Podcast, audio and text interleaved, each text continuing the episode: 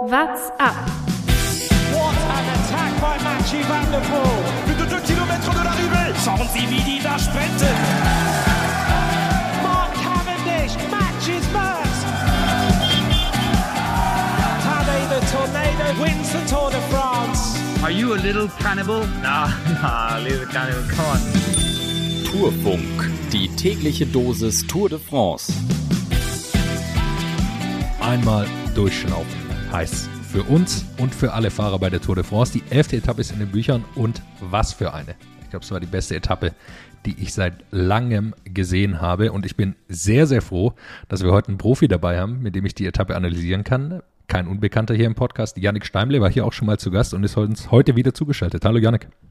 Hey, servus. Yannick, wo treffen wir dich an aktuell? Wo treibst du dich rum? Ich bin zurzeit in Livigno im Trainingslager und äh, ja, bereite mich auf die zweite Saisonhälfte vor. Und heute hast du die Etappe auch gesehen? Also es war ja schon ein unglaubliches Spektakel, oder? Was meinst du? Ja, wir haben es uns angeschaut. Äh, wir waren zum Mittagessen auf Trepale oben auf dem Berg, äh, hatten ein leckeres Barbecue und dann haben wir zwischendurch mal eingeschaltet. Und dann sind wir aber nicht mehr davon weggekommen, weil es äh, durchaus äh, ja, ein Spektakel war. Für alle, die es nicht gesehen haben, würde ich sagen, ist auf jeden Fall ein großer Fehler heute gewesen. Sollte man sich nochmal anschauen. Gibt ja auf allen möglichen Kanälen auch nochmal lange Zusammenfassungen oder die letzten Kilometer oder was man sich anschauen will. Dennoch sei es hier kurz zusammengefasst. Am Anfang geht eine Ausreißergruppe weg, unter anderem mit Simon Geschke, der natürlich weiter ums Bergtrikot kämpft, Warren Bagui, Pierre Latour, Max Schachmann, Wout van Aert, Tisch Benoit Laporte von Jumbo Wismar, die da sicher eine andere Mission hatten als die drei erstgenannten. Gab dann eine lange Attacke von Bagui, der früh rausgeht, dann auch lang allein unterwegs war. Und dann kam es zu sehr, sehr frühen Attacken, zu geplanten Attacken von Jumbo Visma, so muss man es glaube ich sagen, die immer wieder versucht haben, Tadej Pogacar zu attackieren, aus einer Vierergruppe dann raus, in der Pogacar, Wingegar, Roglic und Thomas waren und Wingegar und Roglic haben immer so im Wechsel angegriffen, ich glaube insgesamt fast zehnmal war es. Ähm, dann haben sie die Attacken irgendwann ein bisschen wieder eingestellt. Pog ist dann, äh, oder Pogacar ist dann viel alleine von vorne hochgefahren eben, äh, über diesen Hügel drüber in der Abfahrt läuft dann alles wieder zusammen. Dann geht es eben in diesen Schlussanstieg in den Col de Granon. Da fährt Rafael Maika einen sehr starken Schlussanstieg von vorne. Am Ende sind dann nur noch Pogacar, Wingegar, Roglic, Yates und Thomas sowohl Quintana da. Quintana greift dann relativ früh an, fährt dann immer wieder einige Sekunden vor, dem, vor dieser Gruppe her und dann kommt eben 4,7 Kilometer vor Schluss die Attacke von Jonas Wingegar, mit der er sich dann den Etappensieg und das gelbe Trikot holt. Rafael Maika versucht noch Tadej Pogacar wieder ranzufahren der, dem oder dem gehen einfach dann die Kräfte aus und am Ende wird es dann 1 gegen 1 fahren und ähm, am Ende gewinnt Jonas Wingegar spektakulär die Etappe mit über 2 Minuten 40 Vorsprung vor Tadej Pogacar. Die anderen werden wir, glaube ich, gleich noch besprechen. Aber das mal so zusammengefasst. Janik, warst du überrascht davon, dass die Attacken so früh losgingen in dieser Etappe? Ehrlich gesagt nicht, weil äh, ja, wenn ich Jumbo Isma wäre, hätte ich es wahrscheinlich genau gleich gemacht. Äh, man sieht eigentlich von Tag zu Tag, dass UAE nicht auf dem Niveau ist, ähm, wo sie vielleicht sein sollten. Und ähm, ja, Jumbo Visma mit äh, acht starken Fahrern am Start, äh, wo jeder eine große Rolle hat und auch äh, in jeder Etappe sie ausspielt. Ähm, ja, wie gesagt, habe ich es genauso gemacht, um Pogacar so früh wie möglich zu isolieren. Und äh, ja, er hatte Glück im Endeffekt, dass Fanat auf Roglic gewartet hat, ähm, die Gruppe zurückgebracht hat, sonst wäre Pogacar ähm, ja, die letzten 50 Kilometer allein gewesen. Glaubst du, das war schon, schon ein Fehler von Jumbo Wismar? Weil am Ende hat man gesehen, okay, Roglic äh, konnte da dann auch nicht mehr so, so viel dazu beitragen. Oder war das einfach so, okay, die Abfahrt war dann doch zu lang, dass, äh, dass er das dann vorne alleine machen kann, Wingegar, und dann eben Pogacar noch einen Helfer dazu bekommen hat? Ja, gut, ich sage jetzt mal, die, die Situation war schwierig. Wer macht das Tempo von der, der Gruppe? Äh, Yates wird nicht für Thomas fahren, weil er weiß, er hat wahrscheinlich gegen die zwei am Berg keine Chance. Ähm, Im Nachhinein war er schlauer, aber ähm, deswegen fand ich es jetzt keinen großen Fehler zu warten auf ähm, Fanat und auf die FDC-Jungs, um einfach Tempo zu machen, um in den Schlussanstieg zu kommen. Äh, ja, und ich sage jetzt mal, vielleicht hätte sich Roglic erholen können und nochmal eine wichtige Rolle spielen im, äh, im finalen Anstieg.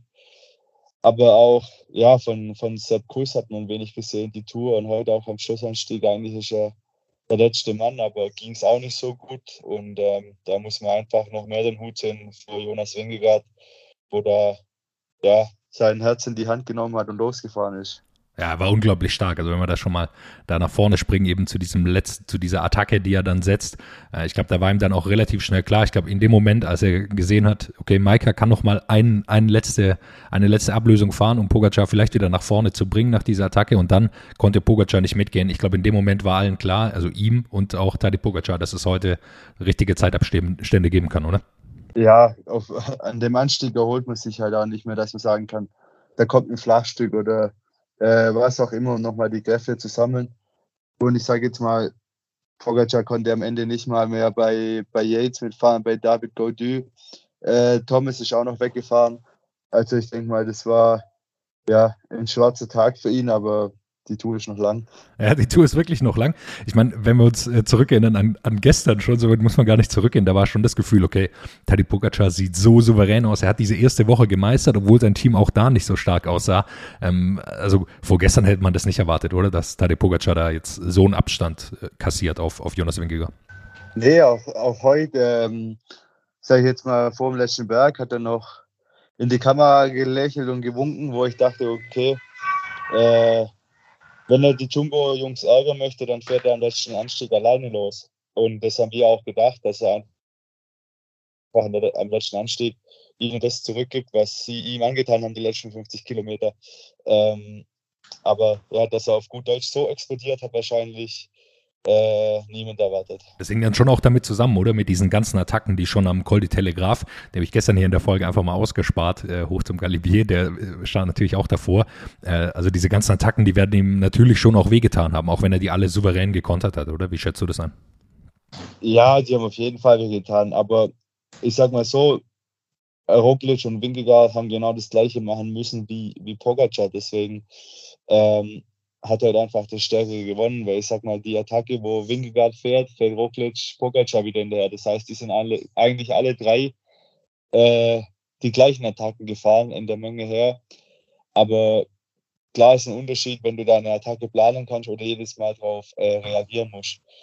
Ähm, deswegen, aber wie gesagt, ich war trotzdem äh, ja, überrascht, dass er ja gar keinen Anstand mehr gemacht hat, hinterher zu fahren am, am letzten Anstieg und äh, eigentlich direkt vom Rad gefallen, also abgefallen ist. Ja, das war, das waren natürlich schon, schon auch starke Bilder, vor allem wenn dann der, die, äh, vor allem weil dann die Lücke natürlich auch relativ schnell aufging und relativ schnell groß wurde. Ich glaube, da hat man es dann schon gemerkt.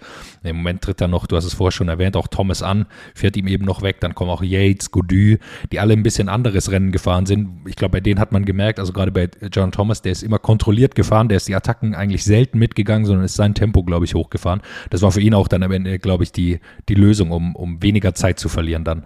Ja, auf jeden Fall. Ähm, wenn man die Etappe so angeschaut hat, dann muss man eigentlich sagen, war äh, Garrett Thomas der, der klügste Fahrer da vorne und ist einfach sein Rennen gefahren, hat die Nase nie in den Wind gehoben und ähm, ja, hat am Ende einfach, sag ich jetzt mal, das Glück gehabt, dass Pogacar den, den schwarzen Tag erwischt hat. Und was heißt schwarzer Tag? Ich denke jetzt mal einfach, der letzte Anstieg war zu viel, weil davor war es äh, souverän, er hat sich nichts anmerken lassen. Und ähm, ja, aber zwischendurch war es schon mal unmenschlich, dass man 60, 70 Kilometer vom Ziel äh, so anfängt zu attackieren. Und äh, vor allem, wenn man noch weiß, was auf dem Wildprofil steht. Ja, wenn man auch auf die nächsten Tage schaut wahrscheinlich. Aber gut, da werden sie sich erstmal wenig, wenig Gedanken drüber gemacht haben, tippe ich mal. Ähm, Pogacar ist dann auch, du hast es gesagt, das war ja auch ein bisschen dann eine Machtdemonstration für ihn, dass er eben dann diesen Galibier von vorne dann auch hochfährt, also Winkelgard da hinten auf dem, auf dem Gepäckträger sitzen hat. Aber am Ende muss man sagen, oder, bei so steilen Bergen ist dann Windschatten auch nicht das Allerwichtigste, sondern er ist dann wahrscheinlich einfach sein Tempoweh gefahr, äh, gefahren, bei dem er wusste, okay, das tut auch allen anderen weh. Ja, ich sage jetzt mal, an den steilen Anstiegen macht der Windschatten nicht mehr so viel aus. Es ist, also ja, jetzt mal übertrieben gesagt, wenn, wenn, wenn ich weg bin in der Gruppe und es geht äh, ständig berghoch, ähm, dann fahre ich auch am liebsten von vorne, weil dann kann ich mein Tempo bestimmen, das ich fahren will, dass, wir, das mir am wenigsten weh tut, aber trotzdem zügig ist. Wenn ich an zweiter Position oder dritter bin, muss ich das fahren, was der vorne anschlägt. Und deswegen denke ich mal, hat Pogacar ein Tempo angeschlagen, dass er lang fahren kann und sich trotzdem ein bisschen erholen kann dabei. Jetzt bist du ja in der, in der Mannschaft der Meister der Angriffe.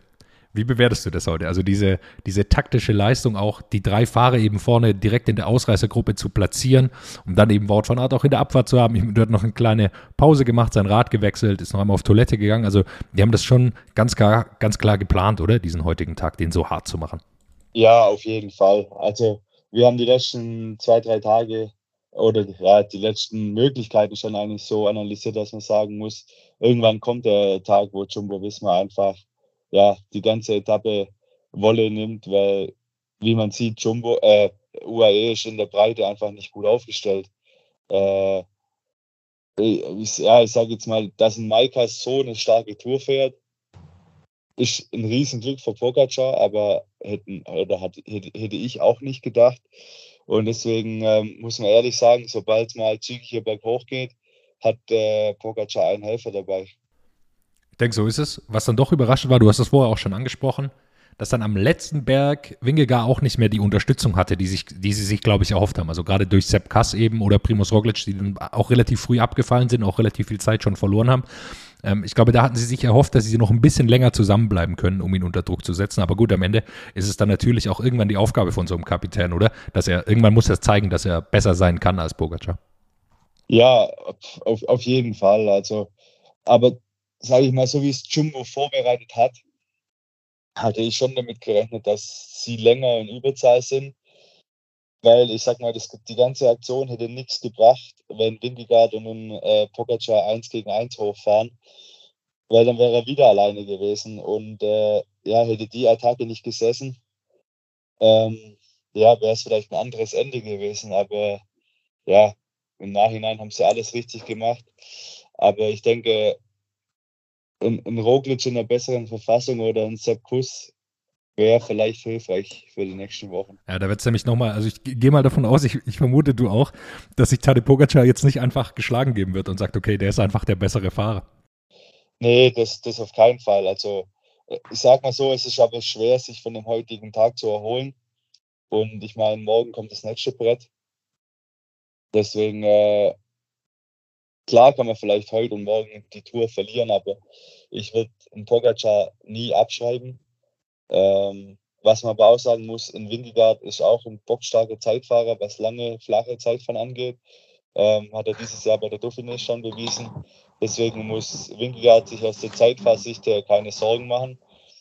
Ähm, aber ja, ich denke mal, wenn, wenn Pogacar in, in seiner Form äh, wieder als Alter zurückkommt, dann denke ich mal, dass er schon zum, zum, Rum, zum Rundumausschlag nochmal ausholen äh, wird und mal schauen, was da noch passiert. Also ich würde ihn nicht abschreiben und an einem Tag kann viel passieren. Bin ich voll bei dir. Also ich glaube, einfach wenn man auf die letzten Jahre auch schaut, dann äh, kann man ihn gar nicht abschreiben. Du hast die morgige Etappe schon erwähnt. Geht eben über drei Or-Kategorieberge erstmal wieder über den Galibier. Also sicher auch nicht, äh, aus, wenn man als Fahrer ist, dann nochmal diesen Berg im Profil zu sehen, ist sicher auch nicht das Schönste. Ich meine, du bist Klassikerfahrer. Ich weiß nicht, wie viel Lust du dann hast, zweimal den gleichen Berg zu fahren. Können wir gleich drüber sprechen. Da geht es noch über den Col, äh, Col de la Croix de Fer und dann eben hoch nach Alpe d'Huez. Ich glaube, über Alpe d'Huez muss man gar nicht so viel sagen, über die anderen Berge auch nicht. Äh, wenn man so schaut auf, du hast ja auch, oder ihr von Quickstep habt ja auch einen Sprinter dabei, eben mit Fabio Jakobsen. Der hat sicher nicht ganz so viel Lust, oder? Auf den, auf den morgigen Tag. Nee, aber auch heute war es, äh, so ich mitbekommen habe, in, in, schwerer Schaft, bis die Gruppe mal ging. Und ähm, ja, dadurch, dass dann Jumbo das Rennen so früh eröffnet hat, war es einfach, sage ich jetzt mal, schwer für die Sprinter hinten ähm, gegen die Karenzzeit zu kämpfen, weil ich sag mal, das Zeitlimit ist kürzer wie beim Giro oder wie bei der Vuelta. Ähm, es ist echt kein Spaß, da hinterher zu fahren. Und äh, ja, aber als Sprinter, denke ich mal, muss man sich immer die Chance, die See vor Augen halten.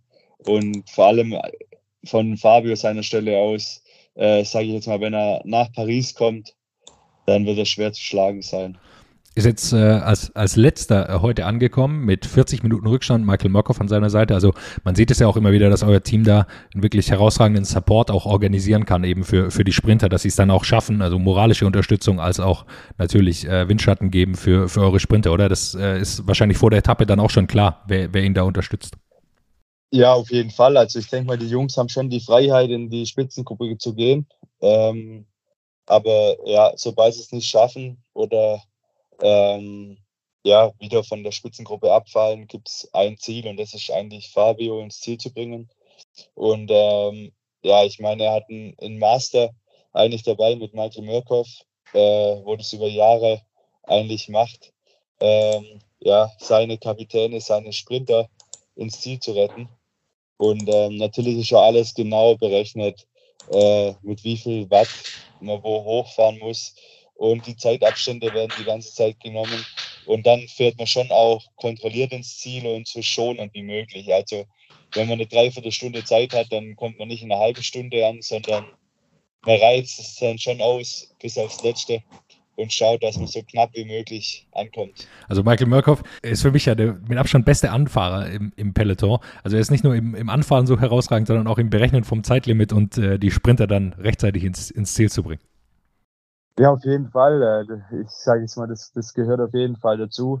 Und ähm, Fabio ist noch einer der Sprinter, wo wirklich auch ausschaut wie ein Sprinter. Also ja, er bringt seine, sein Gewicht auf die Waage. Äh, und ich glaube, für ihn sind es zwei Höllentage, aber ich denke, man muss zurückblicken, schauen auf seinen Etappensieg, nach dem, was er alles hinter sich hat. Und ähm, deswegen glaube ich, kann man da trotzdem jeden Tag motiviert in die Tour starten. Und ähm, vor allem heute war halt eine kurze Etappe, brutal schnell und das macht es halt fürs Zeitlimit noch schwieriger, über die kurze Distanz ähm, dann in der Karenzzeit ins Ziel zu kommen. Lass uns dann, wenn wir da schon sind, wir schauen gleich nochmal zurück auch auf den Kampf ums Bergtrikot, um den Etappensieg. Aber lass uns mal kurz einen, so, einen, so einen Rückblick machen auf, auf, auf dein Team eben, Quickstep Alpha Vinyl. Ähm, wie, wie, zufrieden könnt ihr aktuell sein? Also ich, du bist nicht dabei natürlich, du bekommst aber natürlich einiges mit. Ein Etappensieg habt ihr euch geholt mit Fabio Jakobsen. Wie zufrieden könnt ihr sein aktuell mit, mit der Tour? Ja, ich glaube, sehr zufrieden. Ähm, ich muss dich korrigieren, wir haben zwei Etappensiege. Vollkommen richtig. Ähm, Nee, ich denke mal, es war ein Traumstart für die Tour äh, mit Yves äh, in Kopenhagen, das gelbe Trikot, Etappensieg äh, im Zeitfahren. Dann einen Tag später äh, Fabio und übertrieben gesagt, äh, wäre Fabio nicht so eingebaut gewesen im Sprint. Ähm, auf der darauffolgenden Etappe bin ich 100% sicher, dass er die Etappe gewonnen hätte, weil ja, er war mit Abstand der, der, der Sprint-Schnellste, aber es gehört auch immer mal wieder Glück dazu, die Lücke zu finden. Die hat er nicht gefunden. Ne? Aber ähm, ja, mit zwei Etappensiegen aus den ersten zwei Etappen rauszugehen und gelbe Trikot zu haben, grüne Trikot zu haben, äh, ja, ich denke mal, es war ein mega Start. Und ich denke mal, dass sich vereinzelte Fahrer am Team noch mehr erhofft hatten, jetzt für die letzten Etappen durch Fluchtgruppen oder sonstiges wie, wie Cataneo, Baccioli oder Honore. Ähm, man muss aber ehrlich sagen, die Jungs sind angeschlagen, es ist nicht jeder 100% fit. Ich meine, Kaspar Askren ist heim mit Knieprobleme. Äh, ja, es ist alles nicht so einfach. Ähm, wir sind auch nicht sicher oder ich habe vor der Tour gesagt, ich, ich will nicht wissen, wie viele Fahrer in Frankreich überhaupt ankommen, zwecks der Corona-Geschichte. Und ähm, ja, man muss ja irgendwo Angst haben, wie bei Mathieu van der Poel jetzt, wenn man, wenn man ihn sieht und einfach sieht, er ist komplett leer und da geht nichts.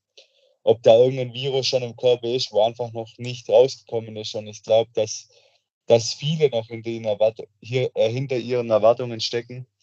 Weil es wird sobald schnell wird bei der Tour dieses Jahr, finde ich, wird schon direkt ausdezimiert. Äh, danke nochmal, dass du mich korrigiert hast. Yves Lampert an der ersten Etappe natürlich zu vergessen. Äh, shame, shame on me.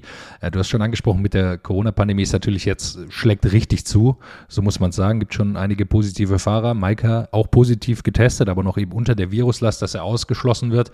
Ähm, macht ihr euch da generell Sorgen als Fahrer, also diesen, diesen Virus eben zu bekommen, wo man ja auch nicht ganz sicher ist, okay, wie wirkt sich dann aus auf, auf die Leistung langfristig auch? Oder äh, muss man das dann auch irgendwie ausblenden und, und weiter seine Rennen fahren? Ah, es ist schwer, weil ich sag, man muss es echt ausblenden, weil auf der einen Seite will man ja auch irgendwo noch am normalen Leben teilnehmen und auch bei der Tour. Äh, klar, die Maske und so, alles muss sein. Aber wenn man sieht, wie viele Leute am Schlussanstieg stehen, äh, das Risiko ist so hoch, da muss man einfach auch das, das nötige Glück an der Seite haben, dass man da heil durchkommt. Aber auch äh, anders, anders gesehen, dann dürfte man nie wieder im Training zum Kaffee anhalten. Äh, ja, darf eigentlich nur noch alleine Radfahren gehen und sonst im, im Haus bleiben. Und das ist auch nicht der Sinn und Zweck der ganzen Geschichte. Und deswegen äh, glaube ich auch oft, umso mehr man sich im Kopf macht, dass man es vielleicht sogar bekommt, ähm, dass man da einfach jetzt nicht unbedingt locker damit umgehen soll, aber äh, schon aufpassen, aber trotzdem äh, am, am, Leben teilnehmen und seinem Job nachgehen. Und das Risiko ist einfach dabei. Wir sind viel auf Flughäfen, viel, äh, viel auf Reisen. Äh, es kommen, sage ich jetzt mal hier, wie Levinio, wenn man mit Alaphilippe trainiert, viele Leute her, äh, wo Fotos machen wollen. Da ist immer ein Risiko dabei.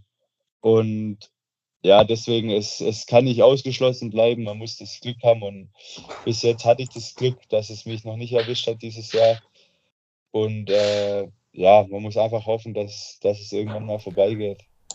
Dann lass uns doch mal schauen auf, auf die Etappe. Also wir haben schon drüber gesprochen, Jonas Wingegar wird am Ende Erster. Nairo Quintana belegt den zweiten Platz. Eben mit dieser frühen Attacke konnte sich dann immer vorne halten, sah auch sehr gut aus. Romain Bardet dann auf drei mit einer Minute zehn Rückstand. Jaron Thomas mit 1,38. Dann David Gody, Adam Yates, Tadej Pogacar. Und dann ähm, dünnt sich schon ein bisschen aus. Ich glaube, ab da kann man schon einen Strich ziehen.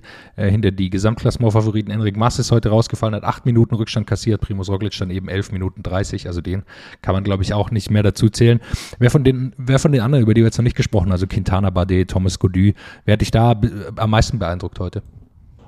Eigentlich Bardet. Also man muss aber auch sagen, es sind ja keine, keine Eintagsfliegen, wo da vorne rumfahren. Die hatten alle schon ihren ihren Stempel dem Rennen aufgedrückt in den vergangenen Jahren. Aber ich denke auch mal, für Frankreich ist es wieder schön, äh, jemand zu haben, wo da vorne ein bisschen mitmischen kann in der Gesamtwertung. Äh, das tut der Rundfahrt gut, das tut dem Land gut und da, äh, ja, ich weiß nicht, wie lange es her ist, seit der letzte Franzose ähm, auf dem Podium war. Ich glaube, es war sogar Bardet. Müsste Bardet gewesen sein, ja. Bei der Tour. Und deswegen ist einfach schön, äh, zu sehen, aber auch ja, wie Simon im, im äh, Cofidis Trikot französische Team ums Bergtrikot kämpft. Äh, ja, habe ich, also ich muss ehrlich sagen, auch wenn Jumbo ein großer Konkurrent von uns ist, äh, freue ich mich echt für, für Winkelgard, dass es heute so gerockt hat, weil er, glaube ich, schon der Underdog war in der Geschichte, weil Pogacar so gefühlt unschlagbar war ja, das, äh, es schien tatsächlich so, oder? Dass er so un, unantastbar schien. Ich meine, er hat auf der Roubaix-Etappe attackiert für dich als, als auch Klassiker-Spezialisten. Das war schon merkwürdig zu sehen, oder? Dass er da auf so einer Etappe dann auch mit, mit Jasper Stuyven mitgehen kann. Ja, gut. Ich, also ich habe damit gerechnet, dass er da einen starken Auftritt hinlegt. Ich meine, hätte er sich klüger angestellt, hätte er die Flangenrundfahrt gewonnen. Ja, das stimmt. Muss man ehrlich sagen. Deswegen wusste man schon, dass er auf dem KW fahren kann. Und äh, die heutige Klassementfahrer sind ja fast wirklich komplette Fahrer. Auch ein Quintana hat sich gut angestellt auf dem Kopfsteinplatz. Die ganzen Jungs, wo jetzt vorne im GC sind, haben sich alle äh, ja, top geschlagen auf der Etappe. Das ist tatsächlich so. Du hast gerade Simon Geschke angesprochen. Der ist eben als Zweiter dann über den ähm, äh, Galibier drüber gefahren, hat sich das Bergtrikot wieder noch einen weiteren Tag gesichert und der sieht einfach unglaublich stark aus. Also wir haben hier schon drüber gesprochen, mal auch im Podcast. Er ist Zweiter geworden bei der Romandie-Rundfahrt. Also der hat auch eine richtig, richtig gute Form, oder? Ja, ja, auf jeden Fall. Äh, ich glaube, es wird schwer für ihn, das Trikot nach Paris zu bringen. Ähm, aber ich meine, jeden Tag, wo er das Trikot anziehen darf und äh, noch weiter tragen kann, ähm, ja, muss er genießen. Und ähm, ich hoffe, dass es so weit wie möglich bringt. Äh, natürlich wäre es herausragend und wirklich ein Traum für ihn, das nach Paris zu bringen. Ich denke, es wird schwer, aber es ist trotzdem schön, dass er jeden Tag, jeden Tag drum kämpft und einfach sage ich jetzt mal, ja, fast wie GC-Fahrer sich wirklich drauf, drauf vorbereitet auf die Dinge, zum Wissen, wann muss ich rausnehmen und wann muss ich in die Gruppe. Und ähm, ich glaube, das ist einfach auch für die nächsten Tage das Ziel, das Glück haben und die Stärke zu haben, immer in der richtigen Gruppe dabei zu sein. Morgen gibt es auch nochmal richtig viele Punkte. Ich hatte es schon gesagt, dreimal Or-Kategorie. Also es gibt wieder viele Punkte zu verteilen. Er hat jetzt acht Punkte Vorsprung auf Pierre Latour. Lass uns kurz aufs grüne Trikot schauen. Wort von Art hat jetzt 304 Punkte. Fabio Jakobsen, also euer Sprinter von, von eurem Team, Quickstep Alpha Vinyl, der ist auf Platz zwei mit 155 Punkte. Das ist im Grunde weg, oder? Das grüne Trikot. Also, ich meine, äh, Fanat kann morgen wieder in die Gruppe gehen, wieder ein paar Punkte mitnehmen. Aber ich glaube, das grüne Trikot, Trikot ist vom Tisch. Wie, wie schätzt du seine Leistung? Also ich, man sieht es ja immer und es ist ja eine beinahe unmenschliche Leistung, die er da Tag für Tag irgendwie rausholen kann. Wir erinnern uns zurück auch an die eine Etappe, als er da nochmal 60 Kilometer auch nochmal in die Ausreißergruppe gegangen ist.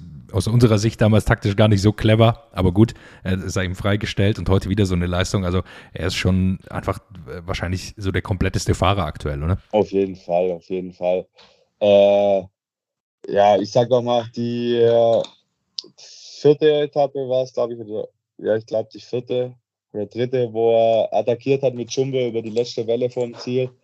Ähm, das war einfach eine Demonstration von Macht. Also das war, ja, sage ich jetzt mal, von, einer, von einem anderen Stern. Aber auch, ähm, ja, wie er, wie er jedes Rennen einfach oder jede Etappe in der Tour nimmt, als wäre es die, die letzte. Aber auch, äh, ja, die Etappe, wo er dann am Ende noch alleine gefahren ist, muss ich sagen, mega, mega stark. Aber am Ende hätte er die Etappe gewonnen, wäre schlauer gefahren. Ja, das war auch unsere, das war auch unsere Einschätzung da, ja. Äh, diese sechste Etappe eben, wo er dann das, das gelbe Trikot verliert. Also wäre er da einfach in der Gruppe geblieben, wäre, glaube ich, die Chance relativ hoch gewesen, dass er, dass er sich die Etappe holt.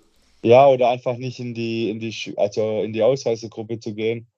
Weil, ja, es war genau sein Terrain wenn er da oben mit ankommt, äh, schlägt ihn niemand. Aber ja, vielleicht hat ein anderer Hintergrund da mitgespielt. Es war, es war, glaube ich, ein bisschen Windkante an dem Tag, deswegen ähm, war es vielleicht auch ein bisschen Zufall, dass die drei da vorne waren. Aber ja, muss ja nicht jede Etappe gewinnen.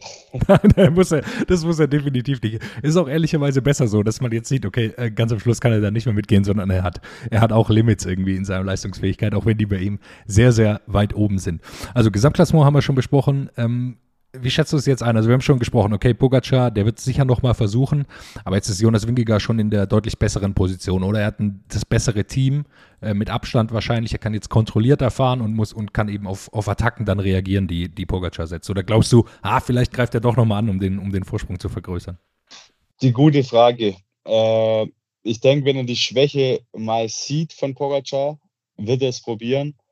Aber ja, im, im gelben Trikot zu attackieren, glaube ich, macht nur Sinn, wenn man sich wirklich sicher ist der Sache, weil jede Attacke bringt auch ein Risiko mit sich. Aber ich denke jetzt mal, morgen muss eigentlich nur agieren und äh, äh, reagieren auf die, auf die, auf die Angriffe von Pogacar, wenn welche kommen. Und kann sich eigentlich erstmal auf sein, auf sein Team verlassen, dass die das meiste abfangen und äh, ihn da sicher durchbringen. Dann ein Blick, bei uns immer eine Kategorie hier wert. Radsport Fantasy. Ich weiß gar nicht, kennst du das überhaupt, Radsport Fantasy, oder ist es dir kein Begriff? Okay, du kennst wahrscheinlich äh, Fußball Fantasy Manager. Man kann das auch für die Tour de France machen. Also man stellt Fahrer auf. Für die bekommt man Punkte. Der heute in unserer Liga hat Sheldor gewonnen mit 1155 Punkten und die Gesamtführung hat noch AECC Rider mit 9350 Punkten, hat 350 Punkte Vorsprung. Äh, also der hat einen ordentlichen Vorsprung. Morgen haben wir schon geschaut auf die Etappe nach Alpe d'Huez. Eine absolut brutale Etappe. Dann, Yannick, möchte ich noch kurz äh, über dich sprechen natürlich auch. Äh, du bist jetzt im Trainingslager mit Julia Alaphilippe zusammen. Ist also ein Teamtrainingslager, oder? In dem ihr gerade seid, kein, kein privates von dir. Genau, ein Teamtrainingslager. Und worauf bereitest du dich vor? Also letzte Rundfahrt war die Dauphiné, die du gefahren bist. Ähm, was sind die nächsten Ziele für dich? Ähm, bei mir geht es jetzt weiter. Ähm, also am Samstag fahre ich nach Hause, werde mich ein bisschen erholen, mit daheim nochmal einen guten Block fahren. Dann fahre ich äh, Klassiker San Sebastian ähm, mit Remco. Äh, werde dann danach zur Burgos-Rundfahrt gehen ähm, bereite mich intensiv vor auf die Europameisterschaften in München im Einzelzeitfahren. Ähm, ist ein großes Ziel von mir dieses Jahr. Und äh, ja, danach ähm, habe ich das Glück, mal wieder ein paar deutsche Rennen in die Hand zu nehmen. Mit ähm, Hamburg Classics werde ich zum ersten Mal fahren. Ähm, danach geht es weiter zur Deutschland-Tour, wo ich mich schon auf den Prolog freue in Weimar. Ähm, aber natürlich auch mit der letzten Etappe nach Stuttgart. Und ähm, ja, nach der Deutschlandtour geht es weiter mit der Luxemburg-Rundfahrt. Und dann steht es noch ein bisschen offen, was ich noch fahren werde. Wie zufrieden bist du mit deiner Saison aktuell? Also Zweiter in der, im Zeitfahren in der deutschen Meisterschaft. Äh, gutes Ergebnis. So Flanderen mit, mit Platz 14, äh, Nockere Kurs mit, mit Platz 10. Also äh, die Ergebnisse sind ja erstmal nicht schlecht, aber bist du auch, bist du auch happy mit, mit der bisherigen Saison? Jein. Also ich sag mal, ich bin happy, dass ich die ganze große, äh, große Klassiker fahren durfte im Frühjahr.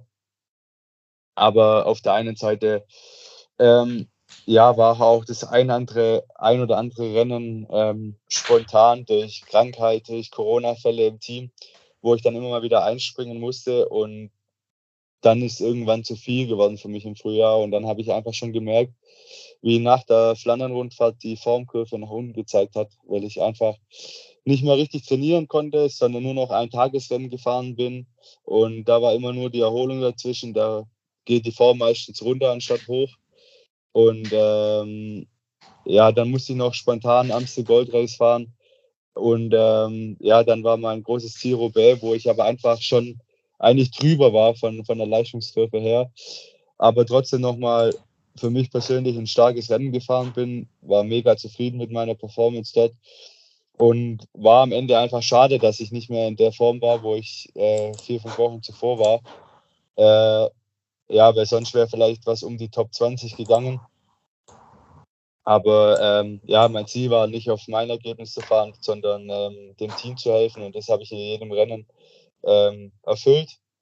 Ähm, ja, habe hab die Komplimente bekommen, habe mir den Arsch aufgerissen fürs Team und hoffe, dass ich das jetzt in der zweiten Saisonhälfte bei äh, ein paar Möglichkeiten für mich zurückbekomme. Dafür seid ihr eigentlich auch bekannt im Team, oder? Dass, dass jeder da die Möglichkeit bekommt. Ich meine, bei Paris-Roubaix wart ihr auch nur sehr knapp davon entfernt, beziehungsweise ein Zuschauer, der da zu weit auf der Straße war, ein richtig gutes Ergebnis mit Yves Lampert äh, zu erzielen. Also ich denke, da habt ihr auch ein ordentliches Rennen gemacht, auch wenn es am Ende dann nur in Anführungszeichen Platz 10 war für, für Yves. Ja, auf jeden Fall. Äh, Roubaix war für uns ein perfektes Rennen. Wir waren in der ersten, in der ersten Gruppe mit fünf Mann.